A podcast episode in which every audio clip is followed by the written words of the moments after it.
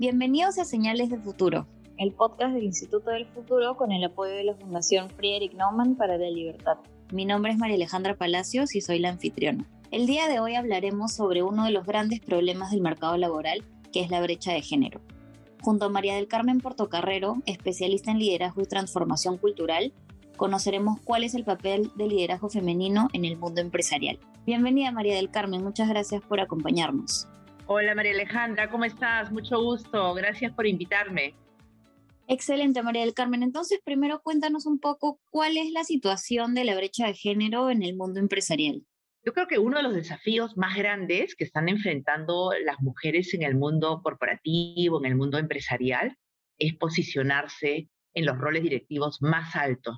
Mientras más arriba en la pirámide miremos, encontraremos menor participación de las mujeres. Y la verdad que esto es lamentable, ¿no? De hecho, hay muchas consultoras que se dedican a medir, ¿no? Este avance y el progreso, no solamente eh, a nivel global, a nivel regional y a nivel nacional, ¿no? De las mujeres en la alta dirección. Hay un estudio que estuve revisando el otro día que es realizado por la consultora Grant Thornton, ¿no? Es una consultora que viene midiendo este avance en los últimos 16, 17 años y confirma que en el año 2021 el promedio de mujeres en puestos de alta dirección a nivel mundial era el 31% y en América Latina un 36%. Por lo que dice esa consultora, no está nada mal si comparan cuando recién inician a hacer este monitoreo, ¿no? En el 2004, por ejemplo, los puestos directivos ocupados por mujeres en todo el mundo eran del 19%. Hay una trayectoria positiva, ¿no? Pero, pero no es suficiente. Después estuve revisando también un estudio de McKinsey y tanto en el empleo como el desarrollo profesional de las mujeres por la pandemia pues se ha visto afectado, ¿no? De forma significativa. Entonces parece que nos hemos atrasado un poco en, digamos, en esa meta que queremos llegar hacia, sobre todo 2030, ¿no? Según el reporte de este año, una de cada tres mujeres ha considerado dejar su carrera o dejar su trabajo debido a la duplicidad de funciones, ¿no? Porque la pandemia ha hecho que las mujeres tengamos que también dedicarnos al hogar, al trabajo, quizás algunos familiares que se han enfermado en el momento de pandemia y que todavía hay que seguir cuidando vemos estudios importantes que si bien han habido avances, todavía hay muchos desafíos que debemos vencer. Y cuéntanos un poquito más cuáles podrían ser esos desafíos para las mujeres en el mundo corporativo. Mira, de acuerdo a estos estudios, más o menos las mujeres, para que tengas una idea, a nivel global representan el 50% del capital humano disponible que tiene una preparación equivalente a la de los hombres, ¿ya? Existe una amplia aceptación de los beneficios que representa. Ya hemos visto por los estudios, ¿no? La diversidad en los procesos de toma de decisiones, hay mejores resultados económicos, la verdad que ya hay pruebas de ello, ¿ya? Pero lamentablemente no están representadas de, la misma manera en los órganos, digamos, del, del, gobierno corporativo como los hombres. Entonces, hay muchos retos, ¿ya? Y puedo nombrarte algunos desafíos que tenemos. El primero, la brecha salarial hay estudios que prueban que hasta el año pasado me parece que fue el 19% de diferencia, ¿no? Y con la pandemia en realidad ha incrementado el 21%, ¿no? El sueldo que gana la mujer en posiciones similares es menor al que el del género masculino. Después también eh, otro, desafío es la carga desproporcionada, ¿no? Del, del, trabajo doméstico no remunerado, ¿no? Recae principalmente en las mujeres, ¿no? Entonces el tema del balance vida-trabajo no es igual para los hombres como para las mujeres, ¿no? Otro problema que realmente ya es de raíz, es un tema cultural, es estos sesgos inconscientes, ¿no? Estos estereotipos. Entonces es un, desafío importante que, creo que es una responsabilidad de todos cambiar ese sesgo inconsciente, que al ser inconsciente el ser humano no se da cuenta, ¿no? Porque el ser humano hace las cosas porque cree que las está haciendo bien, pero hay un inconsciente ahí detrás de esto que nos sesga, ¿no? Y por otro lado también el acceso al desarrollo y crecimiento profesional y las oportunidades laborales o hasta de un emprendimiento yo creo que ese es uno de los retos también importantes. Por otro lado, las mujeres han asumido desde siempre, ¿no? Por la naturaleza de la mujer, el, cuidado de, las mismas familias, ¿no? De los hijos, hacerse cargo de, la casa. Entonces, creo que los retos son, son bastantes, ¿no? Y, y, hoy, más que nunca, creo que todos tenemos que hacernos cargo después de este problema. Así es. Y María del Carmen, ¿hay algún dato sobre eh, cuál es el porcentaje de mujeres que conforman los directores en las empresas en el Perú?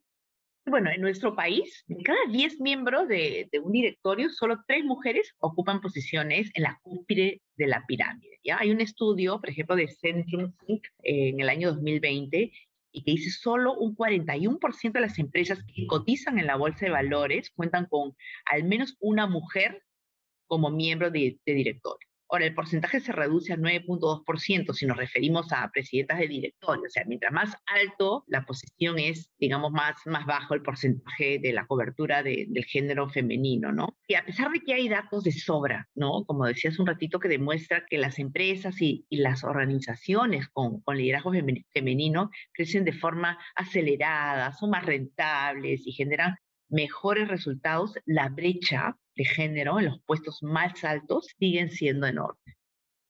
Sí, justamente mencionabas que definitivamente hay pruebas de que las mujeres en, en, puestos de liderazgo tienen incluso hasta mejores resultados. Entonces, ¿a qué se debe esta poca participación de las mujeres en estos puestos? Bueno, como te decía hace un ratito, ¿no? Por la naturaleza de la mujer, que tiene este rol importante en el cuidado de los hijos, de la familia, las posibilidades también de trabajar a tiempo completo son menores, ¿no? Y a veces las empresas no ayudan porque no hay políticas de flexibilidad, ¿no? Y yo creo que, y estoy convencida, ¿no? Que hoy más que nunca se necesita que las empresas formalicen esta ayuda para que no haya esta brecha de género tan grande con políticas claras, ¿no? Y sobre todo el trabajo flexible, ¿no? Para que las mujeres puedan acceder a posiciones, digamos, gerenciales o de alta dirección. Yo doy un ejemplo claro, ¿ya? Y, la verdad que lo, he vivido en algún momento en mi trayectoria profesional. Por ejemplo, las posiciones gerenciales comerciales, ¿ya? Usualmente, una posición comercial tiene un salario fijo y un variable, ¿no? Y la compensación variable está estructurada en función a las ventas. Entonces, si la mujer tiene este rol comercial, ¿no? Y además es buena en desarrollando negocios, en, en generando empatía con, con, la otra parte, y se hace cargo también del hogar y el cuidado de los niños, ¿Qué pasa cuando se encuentran de vacaciones los niños? Necesitan mayor atención, entonces la mamá tiene que estar ahí. ¿O qué pasa si queda embarazada, ¿no? Y tiene cuatro meses o tres meses y medio de, de licencia por maternidad. Me pongo a pensar, ¿por qué no hacer ajustes en la estructura variable para que no deje de percibir, ¿no? O sea, no sé, pues se me ocurre si tiene, lanzo cualquier número, ¿no? dos millones de soles de ventas eh, trimestral. ¿Por qué no ayudar y, bajar esa meta? Porque está cuidando a sus hijos, porque está de licencia por maternidad, ¿no? Claramente creo que hay un, desbalance respecto de lo que se espera de los liderazgos de una mujer y un hombre en el mundo corporativo, ¿no?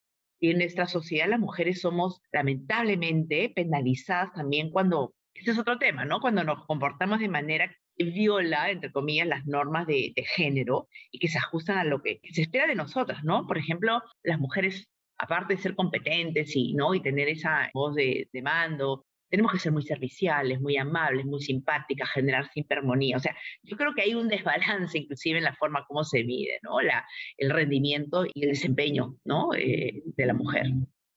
Y bueno, ya nos mencionabas un poco los ajustes que habría que hacer para que las mujeres empiecen a ocupar estos puestos gerenciales, pero desde el lado de las empresas, ¿cómo pueden ayudar a mitigar este problema? Para empezar, yo creo que todos tenemos que hacernos cargo de este problema, ¿no? El hombre, la mujer, las organizaciones, las comunidades. Yo estoy convencida que esta situación solo se va a revertir de alguna manera si hay políticas claras de flexibilidad que fortalezcan la confianza para seguir desarrollando las carreras profesionales de las mujeres. Yo creo que también hay una responsabilidad enorme en, en, trabajar y capacitar a los colaboradores de la organización en los sesos inconscientes, ¿no?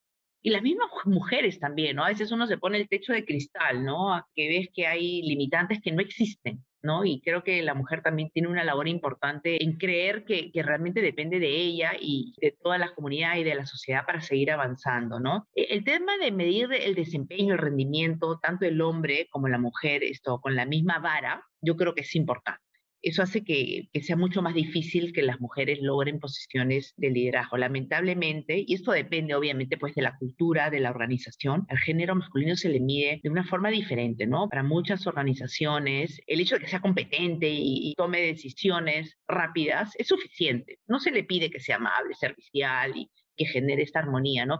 Si la mujer es competente, es decidida y no sonríe, por ejemplo, por poner un ejemplo cualquiera, hoy está de mal humor, es una mandona, ¿no? Entonces, eso creo que también es un sesgo y que debemos dejar, digamos, de hacerlo, ¿no?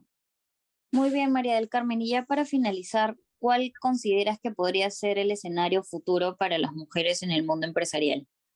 Como hemos visto, eh, hoy existen una gran cantidad de estudios que demuestran que la necesidad de las mujeres nunca ha sido más crítica en el mundo corporativo, empresarial y en la misma sociedad, ¿no? Porque en general contribuye con un desempeño superior, muy, es muy disciplinada, ¿no? Impulsa a una mayor productividad a nivel mundial, ¿no? Y hay estudios sobre eso, ¿no? De acuerdo a la ONU, ¿no? la participación igualitaria y el liderazgo de las mujeres en todas las esferas de la vida son esenciales para enfrentar los desafíos del siglo XXI. Hace poco hubo un evento que se llamaba, creo que fue el año pasado, La Mujer en el Poder, ¿no? organizado por la ONU. Y todos los miembros estuvieron de acuerdo de que la mujer tiene que que estar al frente de, muchas organizaciones, por el hecho de, ser mujer, ser disciplinada, ser competitiva, porque tiene muchos roles en el mundo y, los hace bien, ¿ya? Por todo esto creo que es imperativo que los líderes empresariales entendamos que el cierre de las brechas es responsabilidad de todos y, que debemos promover acciones positivas que nos ayuden a hacernos a cargo de este problema, ¿no? Como crear una cultura inclusiva, por ejemplo, ¿no? Entrenarnos, como te dije, en los sesgos inconscientes, revisar nuestras políticas de contratación, ascensos, participar activamente en espacios de discusión ¿no? Y monitorear estos avances, ¿no? Hay un, un, programa, una campaña que hizo Emma Watson, ¿no? Con la ONU hace años, que lo llamaron el He for She, el él para ella, ¿no?